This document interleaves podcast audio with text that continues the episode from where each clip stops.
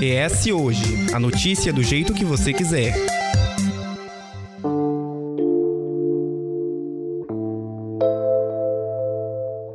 Conhecido como país do futebol, o Brasil é terra de muitos nomes que se destacam fazendo a bola rolar pelos gramados, país adentro e mundo afora. O esporte é incentivado majoritariamente entre os meninos, mas não quer dizer que as nossas garotas não sejam boas. Muito pelo contrário, elas são tão boas que o futebol feminino brasileiro está entre os 10 melhores do mundo.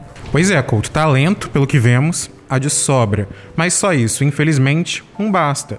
Os holofotes, por conta do patriarcado enraizado na nossa sociedade, fazem com que elas tenham menos reconhecimento do que eles no futebol. E isso se reflete, em especial, quando o assunto é patrocínio e salário.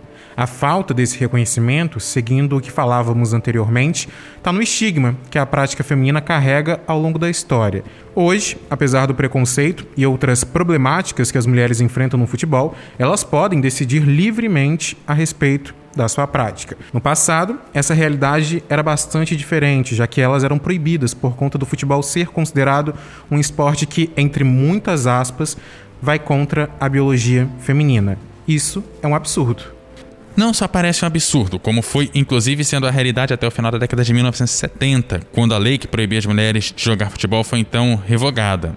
E olha que a gente está falando disso foi um pouco mais de 40 anos atrás. Apenas em 1983 o esporte foi regulamentado para o público feminino. Mas isso, por sua vez, fez com que surgissem outras demandas, como a conquista do espaço, do reconhecimento e, sobretudo, o incentivo. Ou seja, mesmo regulamentada a prática, o estigma e a falta de visibilidade estão presentes. Com essa relação entre o esporte e o gênero e as dificuldades presentes diante desse assunto, que a gente vai tentar entender esses problemas no, no episódio de hoje. Eu sou Matheus Passos. E eu sou Eduardo Couto e esse é o ES Ouve, o podcast semanal do jornal ES Hoje. Para conversar com a gente, Lígia Lourenço está aqui com a gente. Ela faz parte da nossa equipe de reportagem. Ela escreveu uma reportagem, você sabe, as reportagens que a gente cita aqui estão no link aí do nosso episódio. Vai lá no eshoje.com.br, tá por lá e tá lá na aba desse episódio. Lídia, seja muito bem-vinda. Obrigada, Couto. Obrigada, Matheus. Também com a gente a Mariana Zuanetti, doutora em Educação Física e pesquisadora sobre gênero e esporte. Ela com certeza vai trazer um panorama é, maior para a gente sobre esse assunto, já que é especialista. Seja muito bem-vinda. É, bom dia, é, Matheus, bom dia, Eduardo, bom dia, Lídia. É um prazer estar aqui com vocês falando sobre esse tema. Prazer é tudo nosso. Eu queria começar com a Lídia antes de, antes de. Vou fazer essa piada, antes de jogar a bola para Mariana. Queria conversar com a Lídia. Lídia, você escreveu essa matéria. É um tema bastante importante quando a gente fala de esporte. A gente sabe que, como a gente falou né, no início, é incentivado majoritariamente entre os meninos, né? O menino ganha a bola, a menina ganha boneca. E a gente sabe que a realidade pode ser diferente. A gente pode incentivar porque é por, porque a criança, o adolescente quer e etc. Eu queria entender como que surgiu esse interesse para abordar esse tema na reportagem, né? Qual foi o ponto de partida e de onde essa vontade, como que essa vontade foi construída na sua apuração, na sua escrita? Bem, inicialmente eu tinha recebido uma pauta para falar sobre um time do direito feminino que ia participar de um campeonato estadual. E era uma questão mais factual e tal. E aí eu cheguei a fazer a matéria e, pensei, né? Por que a gente não, não amplia isso para ver como está o panorama aqui no estado em relação ao futebol feminino? Porque a gente fala, o futebol aqui no estado já, já não é tão valorizado. O feminino, ainda por cima, é mais invisibilizado ainda. E aí eu pensei em, em seguir três frentes na minha matéria. A questão do estigma, para falar so, tanto sobre o preconceito em relação ao, ao gênero e sobre outras questões que, que, envolvem o futebol. Não só de desmerecimento, de falta de reconhecimento. As mulheres, para se impor dentro do futebol, têm que se masculinizar, que é uma outra questão também que, que, que tem a ver com, com esse patriarcado, com, com o preconceito que a gente enfrenta. Quis falar sobre a questão do incentivo e o patrocínio, que são coisas que eu ouvi nos relatos. Faltam tanto da parte de empresas privadas, né, de interesse das empresas em patrocinarem, como também é uma questão das próprias federações e do governo de, de dar esse apoio e esse incentivo ao futebol. E a questão da invisibilidade, que é uma coisa que todas as jogadoras que eu conversei também falaram. Falaram sobre a questão de falta de categoria de base, de como há essa diferença. É, é como se a gente, por ser mulher, uma questão que eu, queria, que, eu, que eu pensei muito durante o processo de construção da pauta, a gente, por ser mulher, a gente já enfrenta dificuldades que homens não, não enfrentam normalmente em diversos setores, e o esporte é um deles também. Então eu quis trazer isso bem, bem presente na minha matéria para para a gente não ficar só naquela questão superficial. Lídia trouxe os relatos, as dificuldades, as problemáticas e até mesmo o que que o esporte, por ser majoritariamente presente na vida dos homens, faz quando as mulheres se identificam, têm um talento, né? A gente tem muitos talentos, é bom a gente destacar isso. Muitos talentos surgem na educação física da, da escola, né? Então, e às vezes as meninas até ficam um pouco receosas de, de dar continuidade a isso, por conta do preconceito, de falar, deixa isso de lado, não é para você, deixa o seu irmão brincar com isso, não é para você. Então, a partir desses problemas, né, e problemas relatados até pelas jogadoras nessa reportagem da Lídia, como que a gente pode compreender historicamente essa desigualdade entre homens e mulheres no futebol e como que é isso hoje? A gente tem a Marta, que é a nossa rainha do futebol, é uma representante incrível, mas quando a gente coloca na ponta do lápis, no caso no papel, a gente vê a desigualdade, por exemplo, entre ela e o Neymar. A gente vê a desigualdade entre os jogadores. Não é querer fazer com que a Marta seja receba que nem o Neymar, mas é que eles recebam de forma não é, não é, é de equidade. Então eu queria entender como que historicamente essa desigualdade né, foi construída, foi, foi sendo né, perpassada e construída ao longo dos anos. Essa é uma questão super importante, né? Quando a gente olha, por exemplo, esses dados que o Eduardo trouxe no início do episódio, né, da proibição do Brasil, dados também é, da ausência de campeonatos, competições. Esse cenário ele aconteceu no Brasil, mas ele não se deu só no Brasil, ele foi um fenômeno global. Futebol, na maioria dos países, é considerado uma atividade masculina também, né? São algumas exceções em que o futebol de campo é considerado uma atividade feminina, por exemplo, os Estados Unidos, né? Por conta do futebol americano ser atividade e o basquetebol de preferência dos homens, é o que garante também um status maior para essas modalidades em relação ao futebol de campo feminino. Mas enfim, é, então assim a gente tem um cenário histórico de uma ausência de competições internacionais para as mulheres, né? É, as primeiras competições internacionais elas retomaram depois o cenário de proibição em termos mundiais só na década de 70. A primeira Copa do Mundo de Futebol de Mulheres foi organizada só em 1991, quase 90 anos depois das, da Copa Masculina. O futebol também entrou nas Olimpíadas só em 1996. Né? Então a gente tem um cenário assim, de é, crescimento recente da modalidade e isso vai repercutir no Brasil. Né? O Eduardo falou dos campeonatos que começaram a ser organizados em 1983, mas a gente tem um hiato grande até a consolidação dessas competições. Né? Então a gente tem alguns campeonatos na década de 80, na década de 90 a gente tem um, um momento de descontinuidade. A gente tem um momento também muito intrigante no final da década de 90 de alguns campeonatos eles sexualizarem as mulheres, do tipo, para você jogar o campeonato você precisa ser loira, bonita, né, ter aquele corpo padrão, né? Tem até um campeonato que é marca disso, que foi o Paulistânia, que é um campeonato de São Paulo, que a propaganda era feita por modelos, né? E isso foi contribuindo para a modalidade não se desenvolver. As atletas que disputaram as primeiras seleções, elas não foram tendo espaço para jogar no Brasil. É, acho que a única exceção é a Formiga, né, que está desde aquele momento até agora, né, jogando futebol. E isso é engraçado porque ao mesmo tempo que nacionalmente a gente não tinha clubes, a seleção brasileira, né, ela tinha bons resultados. A seleção brasileira foi vice-campeã da Copa do Mundo em 2007, foi medalhista de prata também em 2004, né? Então você tinha bons resultados, mas é até aquela coisa inexplicável, da onde que vem esse bom resultado? Porque internamente não tem justificativa nenhuma, não tem clube, não tem estrutura, não tem nada. Isso vai repercutir na formação de próximas jogadoras. Porque, veja, a menina que quer jogar, ela vai procurar um clube. Esse clube não existe. Deus coloca a educação física escolar como importante para a formação de jogadores de futebol e não é à toa, é porque não tem outro espaço, inclusive. Diferente dos meninos que vão jogar na escolinha e que tem categoria desde o sub-mamadeira, assim, sub-5 eles já estão jogando campeonato, as meninas não têm. Quando a gente olha para a idade de constituição do vínculo federativo, ou seja, a idade que elas começam a disputar campeonatos, as meninas vão, vão constituir esse vínculo com 16, 17 anos, enquanto os meninos disputam com 6, 7. Olha a discrepância. São 10 anos a menos de experiência competitiva, de vínculo a clubes, de dedicação ao esporte.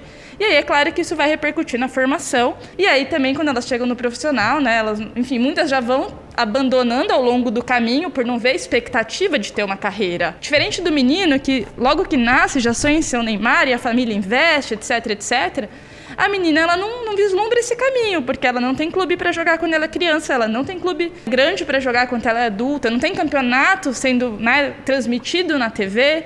Né? Felizmente isso está mudando, mas é muito recente essa mudança. Então eu acho que tudo isso é, se conflui para esse cenário, né, que o Matheus falou, né, da dificuldade de você, da menina vislumbrar esse projeto de vida vinculado ao futebol. E tem dois pontos aí, né? O primeiro, quando a gente vai falar dessa questão do modelo, né? Isso chega inclusive no profissional, porque saindo especificamente do âmbito do futebol, o Bernardinho, no livro que ele escreve depois que sai da seleção, ele comenta sobre isso. Ele diz que quando se pegava as meninas do vôlei, era sempre vamos eleger a mais bonita, qual que tem o melhor corpo, qual que... e não se falava de esporte. Esse, inclusive, foi um dos motivos de ele começar a proibir a, as meninas do vôlei, colocando, né, eu quero que estava na época, de dar entrevista e ele ficou como, nossa, que carrancudo, nossa, que coisa. Porque na verdade você cria uma disputa interna que não tem nada a ver com o esporte, né? E olha que o, o vôlei, bem antes do futebol, começou a ter categoria de base, ter outras coisas, que aí é outro problema, porque quando você pensa num garoto, ele pode pensar que com 11, 12, 13, 14 anos, o clube está bancando o salário e ele consegue já ajudar a família enquanto está estudando, enquanto está fazendo outras coisas, enquanto, claro, está jogando, óbvio. Mas como que você consegue pensar isso para um futebol feminino se não há investimento, se eh, as federações não façam uma força, uma pressão para que tenha um clube feminino e acaba gerando um campeonato feminino nacional que fica dois, três, quatro clubes e a pessoa fala, ah, já, já sei quem vai ganhar e tal. Porque, na verdade, são dois, três que conseguem um investimento para bancar, né? E pegando o gancho, acho, nisso que você falou, é, é, importante a gente trazer também um ponto que Mariana falou, né? Além de hipersexualizar as mulheres quando o assunto, quando elas estão inseridas nesses futebol, nesse, nesses esportes que são majoritariamente né, praticados por homens, também tem a, a outra questão de preconceitos aflorados. Se ela pratica futebol, as pessoas logo associam que ela é lésbica, ou ela tem que estar masculinizada para praticar aquele futebol. Ou seja, a mulher, ela não pode ter a vaidade dela. E a gente tem visto muito isso no campo. As mulheres vão com as unhas pintadas mesmo, elas vão se produzindo, muitas até vão maquiadas. Eu acho que isso, é, trazendo também esse ponto do Couto, é de eleger a mais bonita, eu acho que é um ponto de você mostrar que nós somos mulheres,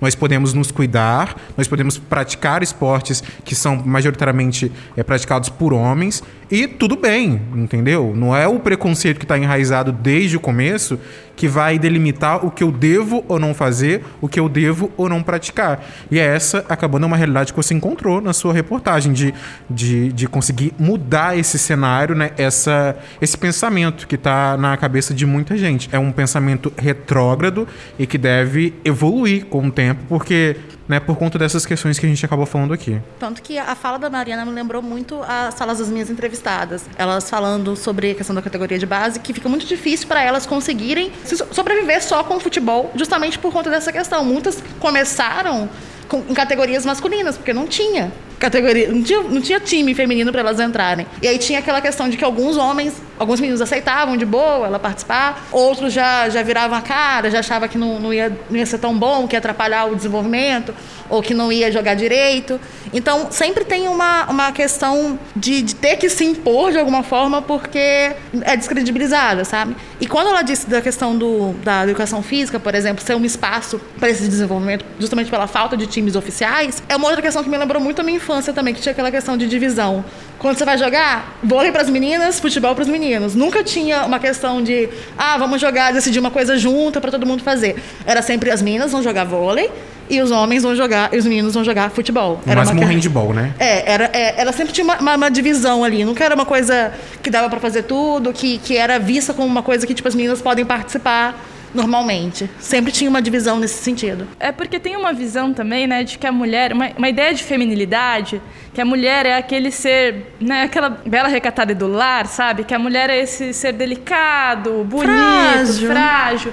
E de alguma forma, quando ela entra no esporte, ela tensiona essa representação. Por isso que incomoda tanto a presença da mulher no esporte, demonstrando força, superação, garra. E por outro lado, também por isso que é tão forte essa necessidade de falar que ela precisa se embelezar, que ela precisa se feminilizar, que ela precisa se né, até sensualizar essa imagem dessa mulher. É, tem uma reportagem da Placar da década de 80 que ela é assim, ela é emblemática para mostrar esse movimento assim que existe do ponto de vista social, né? O título da reportagem era a Bela, a Bela e a Fera, né? E aí tinha uma modelo, uma jogadora de futebol loira do Internacional, bonita, com uma flor de biquíni, e do outro lado uma mulher da Ponte Preta, negra, de cabelo curto, bem masculinizada, né? Que era chamada de Fera. Né? Então você percebe assim que tem essa tentativa de resgate dessa imagem, dessa feminilidade frater, né? frágil da mulher, né? E de alguma forma uma, uma crítica, né? Uma imagem masculinizada de uma mulher atleta. E, e esse machismo nessa frase,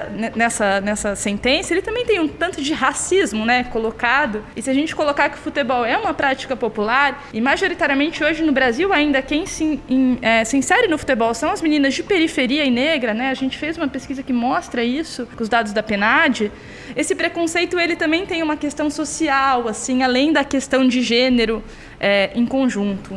É, você leva para outras partes também, né? Porque quando a gente fala outras inserções, tem muito preconceito com narradoras, comentaristas, repórteres que vão estar tá ali na, na cobertura diária que poderiam ajudar, não que deveriam, tá? Mas que poderiam ajudar aí matando esse preconceito e colocando. É, esse ano a gente viu uma final do futebol feminino nacional na televisão, com narradoras, comentaristas, a equipe toda feminina, e pessoal, nossa, mulher, nossa, e sabe, como se elas não pudessem fazer a parada, gente. Eu acho que se é o futebol feminino, é mais um motivo para elas estarem lá, assim, não, já deveria estar no masculino, né? Ser o futebol feminino é um motivo a mais, não que deveria ser, mas pode ser e se tem condição de fazer, por que não fazer, sabe? Não, eu acho que é super importante o papel da mídia em ajudar a quebrar essa invisibilidade, né? Por exemplo, esse episódio que vocês estão fazendo é super relevante.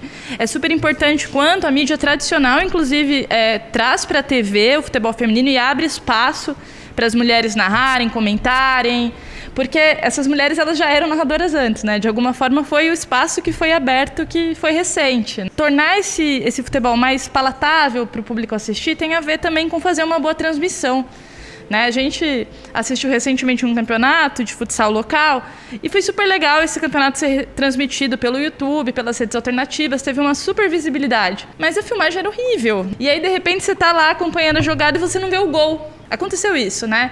E aí você fala, isso não contribui, né? Porque de alguma forma você está lá mostrando interesse e tal. É importante que tenha, mas é importante que a transmissão também seja de qualidade. Isso bota a gente para pensar até que ponto a, a falta de quem é que gera uma, né? Se a falta de visibilidade se dá pela falta de interesse ou se é uma falta de interesse da própria, das próprias federações, das próprias, das próprias empresas, para trazerem essa visibilidade, né? Uma coisa que vai se retroalimentando, eu acho. Uma depende da outra, não é? Não dá para saber quem surgiu primeiro ali, né? E essa é uma coisa que a gente bate, né? Muitas vezes ainda os clubes ainda veem o futebol feminino como um gasto e não como um investimento, né? E é fundamental mudar essa visão. Deixe seus comentários em eshoje.com.br.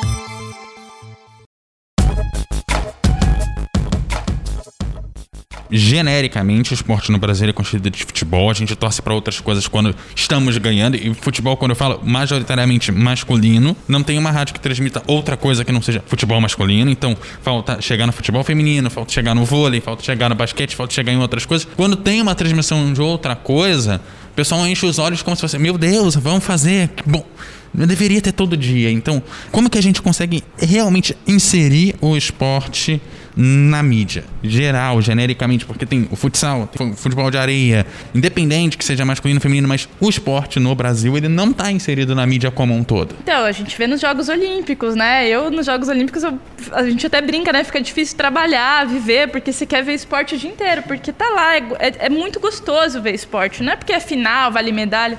Você vê todas as etapas, porque é muito gostoso ver esporte, muito gostoso torcer para o esporte. Recentemente teve a Copa do Brasil de futsal feminino. Estou uma, uma equipe aqui do Espírito Santo, Mundo Moderno foi transmitida pela TV aberta e foi muito interessante ver o interesse da população local em assistir esse campeonato. Então, assim, teve inclusive recorde de audiência, pelo que eu fiquei sabendo, né? O que mostra que, na medida em que se abre espaço e é transmitido, as pessoas têm interesse, elas assistem. Eu acho que falta mesmo é essa abertura de espaço. Falta o reconhecimento da marca de que existe interesse.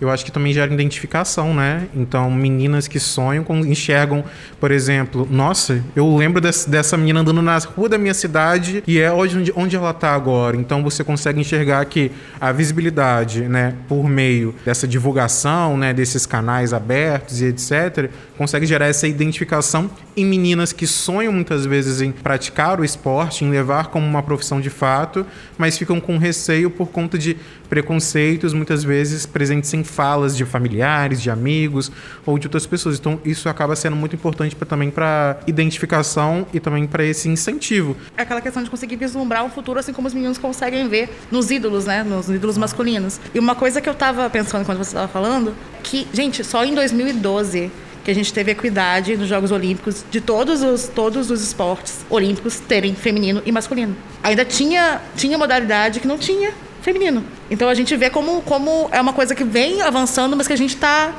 a passos assim lentos ainda, né, nessa, nessa questão. Não só no futebol, mas como em outros esportes também. Eu acho que tem mais uma consequência disso, dessa abertura de espaço, que tem a ver com o patrocínio também, né? Quando você quando você está transmitindo, as pessoas estão vendo, quem está patrocinando também está tendo a sua marca exposta. Então, de alguma forma, para quem investe no esporte, é muito importante isso. O, o- a Federação Paulista fez um trabalho muito sério nos últimos anos de transmitir o Campeonato Paulista, no início pelo Facebook, porque a TV aberta não tinha interesse, e isso foi fundamental para ela ir firmando patrocínios que bancassem o campeonato e o campeonato passar a ter lucro. Então, eu acho que isso também é uma coisa para as federações esportivas pensarem. Né? Às vezes você começa fazendo uma boa transmissão pela internet, por streaming, e isso vai garantir que ao longo de alguns anos você firme um bom patrocínio. É, você de- demanda que se crie um público efetivamente que ele sabe onde vai passar, que, que horário, em que momento, né? Como que a gente pode pensar numa equidade? Como é que a gente consegue resolver esses problemas? Além do caminho de ter o patrocínio, ter a transmissão, como que a gente dá o primeiro passo? Porque a gente pensa lá na frente. Chegar, né? é, vai montar aqui, vai fazer isso, vai fazer aquilo, chega lá na frente. Qual o primeiro passo que a gente tem que dar? Como é que a gente consegue partir hoje? O que, que a federação pode fazer hoje? O que, que o patrocinador pode fazer hoje? O que a gente, como público, pode fazer hoje para dar o primeiro passo? Olha, eu acho que, do ponto de vista da federação, é isso. Transmitir e dar visibilidade para as mulheres que já jogam é um passo que não é muito complicado e, e vai ter um retorno bom daqui para frente. Tanto em termos de patrocínio quanto em termos de visibilidade e inspiração, como vocês falaram. Outros passos importantes seriam, por exemplo, por que não nas competições de base, né, começar a incentivar a entrada de meninas. Até 12 anos a gente não tem nem justificativa biológica para separar meninos e meninas. Claro que a gente percebe que contextos femininos só tendem a incentivar mais as meninas pequenas a entrarem no esporte. Mas tem umas que já estão jogando e não tem espaço para jogar. Por que não tem um, um incentivo da federação em incluir essas meninas nesse campeonato de base? Né, Isso acontece, por exemplo, na Inglaterra. Até o sub-18, todas as competições podem ser mistas. né? Isso seria um incentivo interessante para cá. Tirando isso também, incentivar equipes escolares, equipes juvenis a disputarem campeonatos, porque essas meninas elas precisam desenvolver experiência competitiva, primeiro, né, para vislumbrarem uma carreira, para serem melhores jogadoras, né, para quando chegarem no adulto, elas terem uma condição melhor, né, de jogar e de se firmar na carreira. Então assim, essas são algumas questões pequenas que as federações podem fazer. E eu acho que a gente, enquanto espectador, né, enquanto interessado, o que a gente pode fazer é demonstrar interesse e assim, aquelas estratégias de rede social de ajudar a quantificar esse interesse, fazer através de hashtag, publicações, aquele tipo de coisa que vai ajudando, inclusive, os organizadores, os patrocinadores a perceberem que é um investimento que vai ter retorno. Que futuro a gente consegue vislumbrar para o futebol feminino, para o esporte feminino diante disso? A gente ainda tem muitas dificuldades para começar pela parte difícil da história, né? Ainda muitas meninas não são incentivadas. A gente, aquela história que a Lídia começou contando da boneca e da bola ainda é uma realidade muito forte. Né? As meninas não são incentivadas a jogar em esporte, mas eu, eu vejo que isso está mudando um pouco, sobretudo por conta da visibilidade recente. A gente ainda tem ausência de espaços de formação, espaços acolhedores para meninas e mulheres praticarem esportes. Tem uma série de questões que envolvem ser mulher na sociedade que às vezes dificulta o nosso acesso, por, exemplo, violência, feminicídio, né, questões de segurança. Então, assim, todos esses são desafios que a mudança não é de curto prazo. A mudança não envolve só o esporte, de alguma forma, envolve também uma mudança é, social mais ampla. Do ponto de vista do esporte, o cenário é mais otimista. Hoje em dia, né, a gente teve mudanças muito importantes. Ter uma final de brasileiro transmitida na TV é uma coisa que é paradigmática para o futebol feminino no Brasil. A visibilidade da Copa do Mundo de 2019, das Olimpíadas de 2016, de alguma forma elas foram traçando uma, um cenário em que as pessoas elas não só assistem futebol feminino quando pinga lá, mas elas já de alguma forma estão acostumadas à existência. E isso é muito bom. E é importante agora que os projetos que já existem de futebol feminino, que eles tenham patrocínio para continuar existindo. Né? Porque uma coisa que foi super importante foi, em 2019, a Comebol obrigar os times de camisa a terem equipes femininas. Isso fez com que o Corinthians, São Paulo, Palmeiras, Flamengo, Fluminense, todo mundo começasse a ter equipe feminina e isso mexe com o torcedor e, enfim, aumenta a visibilidade de um tamanho bem grande. Agora, por outro lado, existem equipes que já existiam há muitos anos no futebol feminino que agora estão sendo engolidas, porque essas equipes grandes chegaram né, atropelando todo mundo que já existia por conta da questão do investimento. Então seria super importante que essas equipes locais elas tivessem investimento, né, que os patrocinadores locais eles vissem o futebol feminino como uma oportunidade de dar visibilidade para sua marca, de apoiar né, o empoderamento feminino, né? Acho que tem diversas questões que podem agregar para um patrocinador investir no esporte de mulheres. É, vamos lembrar que para um time masculino jogar Libertadores hoje, ele é obrigado a ter um time feminino. Se ele não tiver, está excluído da competição. Essa foi a grande mudança. E é o jeito que tem, né? Já que o pessoal não quer fazer por bem, né? Vai na marra. Eu acho que quando se faz, mesmo que na marra, gera, gera de certa forma, essa visibilidade. Porque são times dentro de grandes clubes que têm torcidas grandes e essas torcidas, ao serem apaixonadas pelo esporte e pelo clube, consequentemente conseguem fazer com que essa paixão, a paixão pelo clube, faça também que a modalidade feminina também seja algo bem, bem vista, né? Então, assim, é, a paixão também vai para ali e, e, e, vai na marra mesmo, vai lá torcer. Vai, na, vai, naturalizando, né? Deixa de ser aquela questão que ela falou, de ser uma coisa que quando aparece, você assiste, parece uma coisa normal, cotidiana, igual o futebol que passa masculino todo, todo dia. E ajuda um, um, time como o Corinthians, o Palmeiras, o, o Flamengo, São Paulo, né? Times até um pouco menores aí no cenário nacional, que quando você tenha um, uma torcedora que já é apaixonada pelo clube, ela vai acompanhar o futebol feminino, porque eu não vou torcer pelo time da esquina que tem um time feminino que eu nunca ouvi falar. Eu preciso também ter, ter esse peso daquela camisa que já é conhecida para levar para o estádio, porque eu, eu já sou apaixonada por aquele clube, né? Apaixonado ou apaixonada, né? Bom, vou começar agradecendo a Lídia. É, primeiro pela reportagem, por ter corrido mais atrás para trazer esse detalhe e também pela presença aqui. Eu agradeço, Couto, agradeço, Matheus, agradeço, Mariana. Foi muito bom a gente trocar essa, essa ideia, porque realmente é um assunto muito importante na nossa sociedade e no esporte. Mariana, obrigado também pela pesquisa, por também ter corrido atrás e por estar aqui com a gente. Eu que agradeço a oportunidade, Matheus e, e Couto. Foi muito bom conversar com vocês, né? E parabéns pela iniciativa de falar sobre o tema. Perfeito. Obrigado vocês pela presença. Bom, e esse foi o ES Ouve, o podcast semanal do jornal ES Hoje, que vai lá todas as segundas-feiras, lá no eshoje.com.br e também nas principais plataformas de áudio. O episódio de hoje teve a apresentação de Eduardo Couto e Matheus Passos, a produção e o texto de Matheus Passos e Lídia Lourenço, a edição de som de Eduardo Couto, a direção de Orlandinho da Daniele Coutinho. Matheus, sexta-feira, tem lá a live com o resumão da semana, o boletim do ES hoje. Exatamente. Toda sexta-feira no YouTube do canal, se inscreve lá, faz a gente crescer também, ter visibilidade, ó. Faz a gente crescer também lá. Se inscreve no canal, ativa as notificações toda sexta-feira, às 18 horas, às 6 da tarde. A gente está ao vivo com o que foi notícia ao longo da semana aqui no Espírito Santo para você terminar a semana, né? Bem informado. É isso. Obrigado, Couto. Obrigado, Mariana, Lídia. Obrigado você, ouvinte, que acompanhou a gente aqui. Um abraço, até semana que vem.